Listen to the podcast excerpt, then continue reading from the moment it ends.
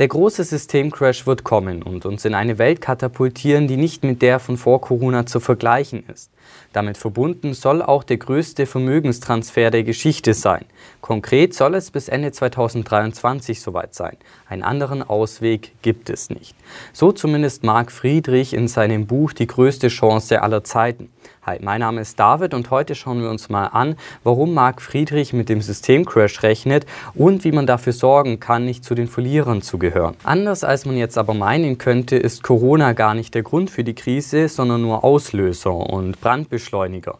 Durch die Corona-Krise haben Staaten und Notenbanken Unmengen an Geld ins System gepumpt, um die Rezession abzufedern. Die Staatsschulden haben neue Rekordstände erreicht und auch die Inflationsraten steigen immer weiter. Verschärft wurden und werden diese Entwicklungen durch immer neue Lockdowns, ganz abzusehen von den gesellschaftlichen und seelischen Schäden, die dabei entstehen. Neu sind die Probleme dabei aber wie gesagt eigentlich nicht. Corona hat nur viele Entwicklungen beschleunigt und Schwachstellen aufgezeigt, wie beispielsweise unsere unsere Abhängigkeit, sodass wir dann auch plötzlich vor leeren Supermarktregalen stehen können und Fabriken schließen müssen, wenn die Produktions- und Lieferketten in Stocken geraten. Die Pandemie ist aber nicht die eigentliche Ursache für die Probleme, denn die gab es schon vorher, auch wenn Corona gerne als Sündenbock verwendet wird und dazu genutzt wird, um Pläne durchzuboxen, die man zu normalen Zeiten gar nicht hätte umsetzen können. Noch immer haben wir mit den Altlasten der letzten Krisen zu kämpfen und 2008 den Zusammenbruch des Bankensystems zu verhindern,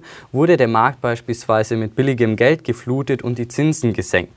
Laut Marc Friedrich wurde aber eine Krise noch nie durch endloses Gelddrucken gelöst.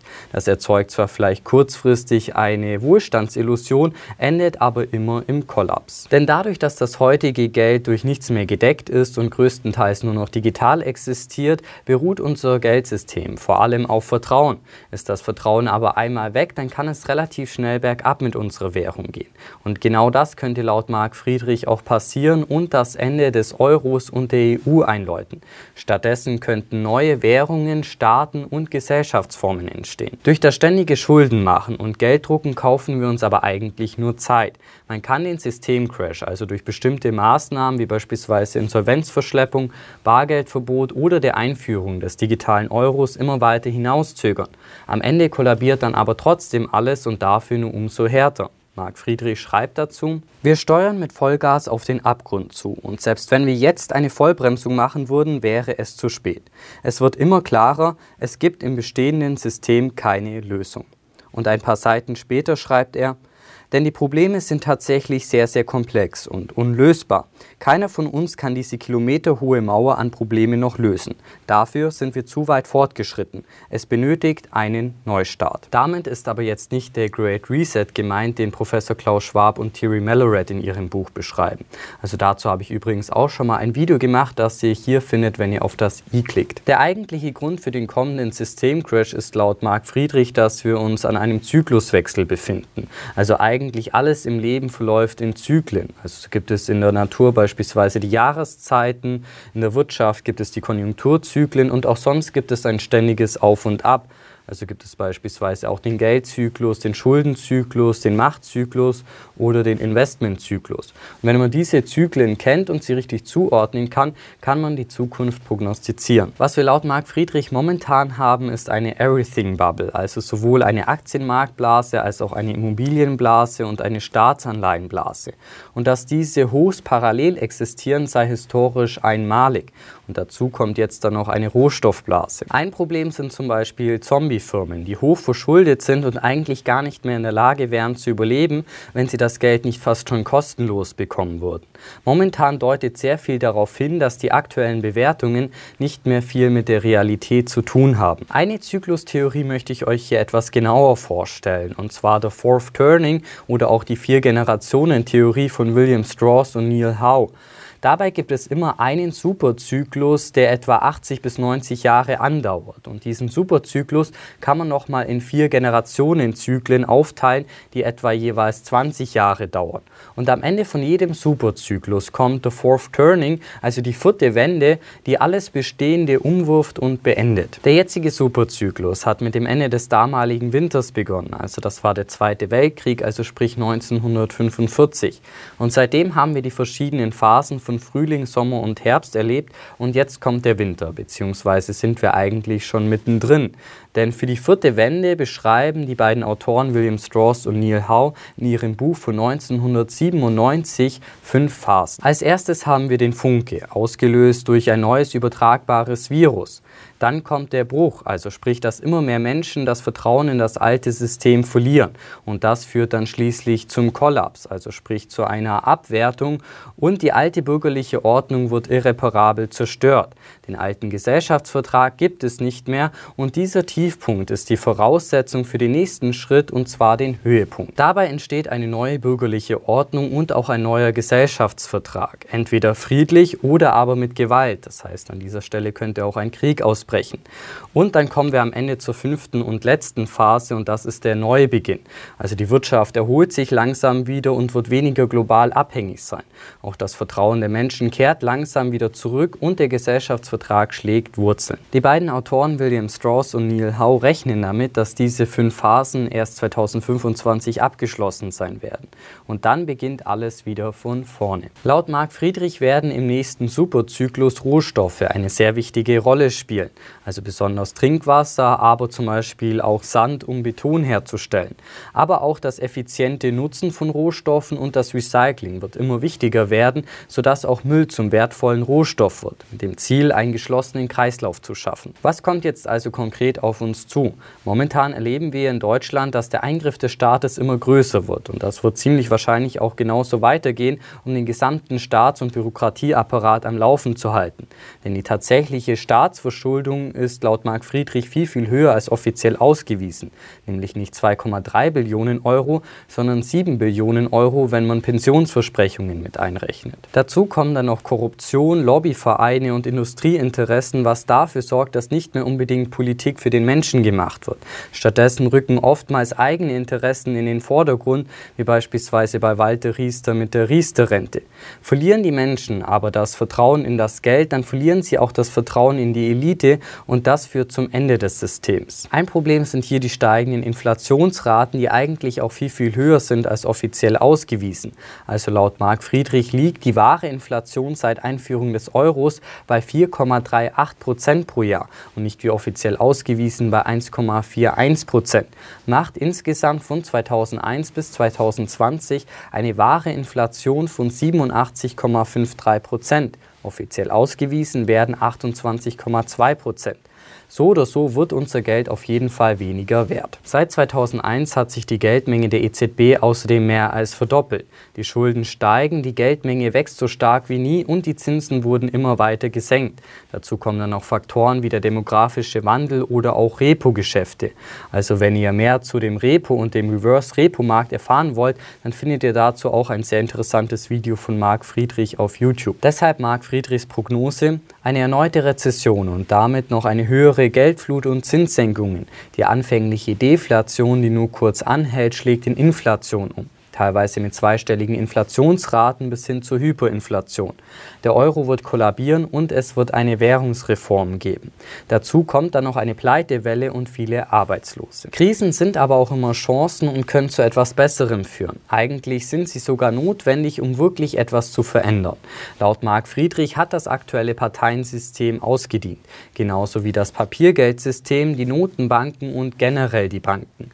Was wir jetzt brauchen, sei ganzheitliches Denken denken. Was es dafür braucht, ist erstens ein neues politisches System und ein neues Gesellschaftssystem, das ohne Parteien auskommt. Stattdessen soll es mehr Basisdemokratie geben und künstliche Intelligenz soll uns bei Entscheidungen helfen und vielleicht sogar mit an die Macht kommen. Die Bürokratie sollte durch Digitalisierung und künstliche Intelligenz abgebaut werden und die Amtszeit von Politikern sollte begrenzt werden. Und auch generell sollte es gar keine Berufspolitiker geben, sondern jeder von ihnen sollte eine Ausbildung oder einen Beruf absolviert haben und nach der Amtszeit dann auch wieder in diesen Beruf zurückgehen. Außerdem sollten Politiker in die Haftung genommen werden und bei besonders schweren Vergehen, wie beispielsweise dem Mautdebakel, sogar persönlich haften. Damit es aber erst gar nicht so weit kommt, könnte künstliche Intelligenz die Politiker ergänzen und überwachen. Was wir außerdem noch brauchen, sei eine Steuerreform. Also konkret fordert Marc Friedrich hier nur noch eine Steuer zu haben, und zwar die Mehrwertsteuer, die für alle gleich ist. Ein Teil der Steuereinnahmen soll dann in einen Generationenfonds fließen, der nach den im Buch beschriebenen Prinzipien investiert. Im Endeffekt werden wir auch nicht um einen Schuldenerlass herumkommen, denn Schulden wurden von einem Staat noch nie zurückgezahlt und wenn Schulden verschwinden, dann bezahlen das immer wir also die Bürger. Was wir auch brauchen, ist ein neues Geldsystem, das fair, gedeckt und dezentral ist, damit nicht mehr einfach Geld aus dem Nichts erschaffen werden kann. Dieses neue Geldsystem wird digital sein. Warum also nicht auf die Blockchain-Technologie setzen? Dass Unternehmen wie Google und Co. Daten über uns sammeln, dürfte den meisten ja wahrscheinlich kein Geheimnis mehr sein. Also dazu habe ich übrigens auch schon mal ein komplettes Video gemacht und zwar zu Shoshana Zuboffs Buch Das Zeitalter des Überwachungskapitalismus. Also das findet ihr hier, wenn ihr auf das i klickt. Und weil unsere Daten ja eigentlich uns selbst gehören, schlägt Marc Friedrich vor, dass wir in der Zukunft selbst darüber bestimmen können, welche Daten über uns gesammelt werden und welche nicht. Und wenn man kein Problem mit der Datensammlung hat, dann soll man automatisch an den Gewinnen beteiligt werden. Außerdem werden sich Staaten und Grenzen auflösen. Stattdessen wird es mehrere kleine kleinere Staaten oder vielleicht sogar private Städte geben. So Marc Friedrich. Was wir aber vor allem auch noch brauchen, ist mehr Menschlichkeit. Denn momentan leben wir viel zu oft aneinander vorbei und erkennen gar nicht, wie abhängig wir eigentlich alle voneinander sind. Neid, Gier und Hochmut sind an der Tagesordnung, aber es liegt auch an uns, das zu ändern. Was sollte man jetzt mit seinem Geld machen, um nicht zu den Verlierern zu gehören? Grundsätzlich weist Marc Friedrich erst einmal darauf hin, dass man sein Haus oder auch Aktien in harten Währungen, wie zum Beispiel Gold, bemessen sollte, was an folgendem Beispiel deutlich wird. Hat man im Jahr 2000 ein Haus für 300.000 Euro gekauft, dann wären das damals bei einem Goldpreis von 300 Euro 1000 Feinunzen Gold gewesen. Liegt der Hauspreis mittlerweile bei 900.000 Euro, dann hat sich der Preis nicht verdreifacht, wie man eigentlich annehmen könnte, sondern sogar halbiert. Denn bei einem Goldpreis im Jahr 2021 von 1.800 Euro ist das Haus nur noch 500 Feinunzen Gold wert.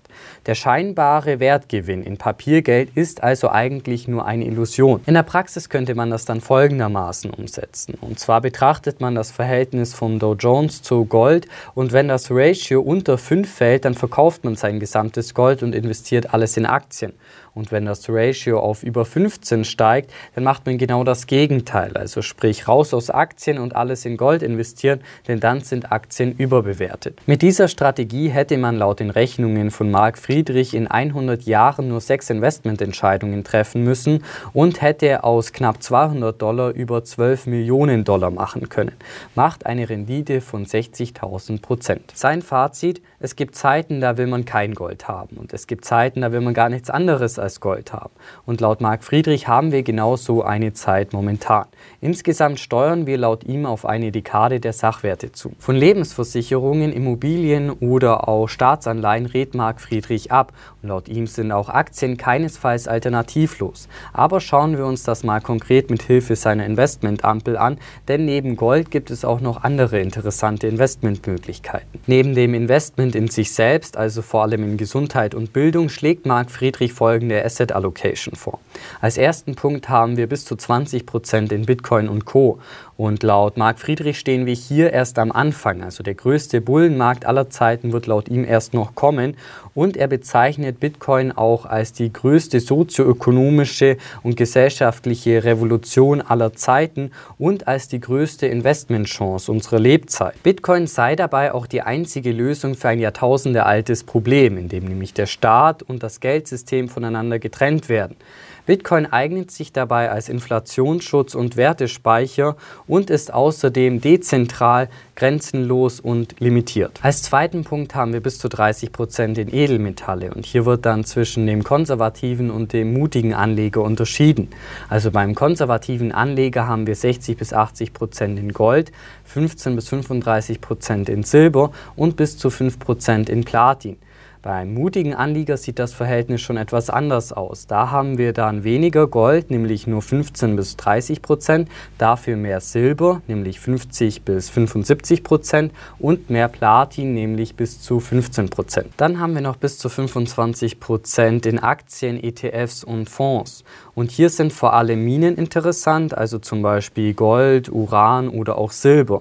Und auch Rohstoffe wie zum Beispiel Wasser und Holz, aber auch andere ausgewählte Branchen. Dann kann man noch bis zu 10% in Diamanten halten, bis zu 5% in Land, wie zum Beispiel Wald, Wiese oder Ackerland, bis zu 5% in Exoten, wie zum Beispiel Whisky oder Oldtimer, bis zu 10% in Cash zum Nachkaufen und für den deflationären Schock und bis zu 30% in der schuldenfreien Immobilie. Ob sich Marc Friedrichs Theorien tatsächlich bewahrheiten werden, wird natürlich erst die Zukunft zeigen. Aber grundsätzlich ist Vorsicht ja besser als Nachsicht. Und in dem Buch gibt es auch noch viele andere Informationen und Tipps, auf die ich jetzt gar nicht im Detail eingehen konnte. Also von mir ganz klar eine Leseempfehlung.